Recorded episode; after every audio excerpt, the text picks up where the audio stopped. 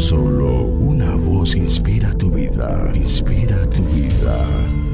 Una voz de los cielos, con el pastor Juan Carlos Mayorga. Bienvenidos. Yo pues, preso en el Señor, os ruego que andéis como es digno de la vocación con que fuisteis llamados, con toda humildad y mansedumbre, soportándoos con paciencia los unos a los otros en amor. Efesios capítulo 4, versículo 1 al 2. Amar a todos los cristianos no es fácil. Aún así, el apóstol Pablo deja claro que en cualquier caso tenemos que amarlos.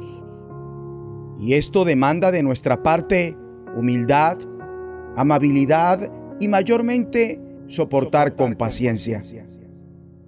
Mi amigo y amiga, si deseas conocer la lección más grande que jamás podrás recibir en tu vida, es y será sobre la importancia del amor. Y ahora mismo me escucha alguien que atraviesa una crisis en su vida y ministerio. Has delegado tremendas responsabilidades a ciertas personas, pero esta gente traicionó tu confianza una voz de los cielos te dice que aún así debes amarlos y hacerlo por la fe.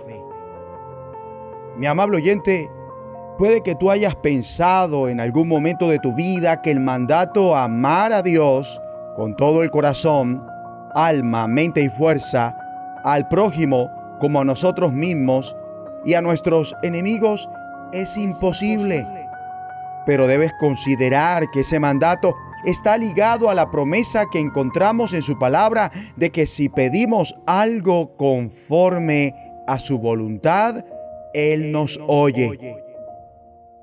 Por otro lado, la ley del Espíritu de vida en Cristo Jesús manda, sino que siguiendo la verdad en amor, crezcamos en todo en aquel que es la cabeza, esto es Cristo, de quien todo el cuerpo, bien concertado y unido entre sí por todas las coyunturas que se ayudan mutuamente, según la actividad propia de cada miembro, recibe su crecimiento para ir edificándose en amor.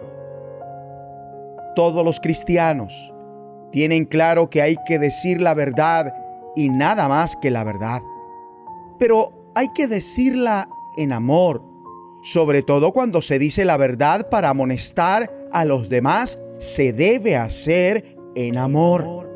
Es más, cuando el apóstol Pablo da a Timoteo instrucciones que tenían que ver con la manera que tenía que comunicarse con aquellos contradictores de la verdad, le dice a Timoteo con claridad, porque el siervo del Señor no debe ser contencioso, sino amable para con todos, apto para enseñar, sufrido, que con mansedumbre corrija a los que se oponen. Mi amigo y amiga, por favor, les suplico, me permitan terminar con esto. Hijitos míos, no amemos de palabra ni de lengua, sino de hecho y en verdad.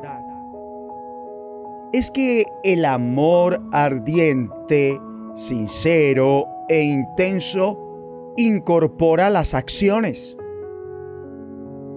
Una cosa es decir, te amo en un sentido bíblico, pero otra muy distinta hacerlo.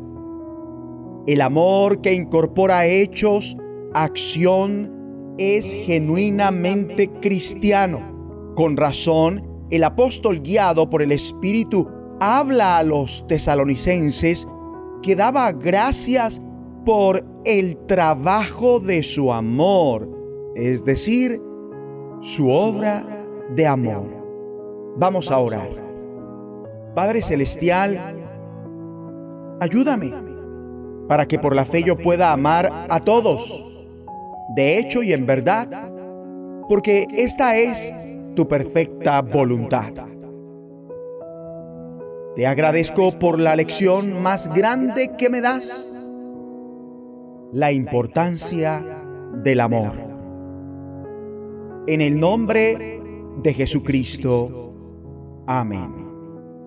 La voz de los cielos, escúchanos, será de bendición para tu vida. bendición para tu vida.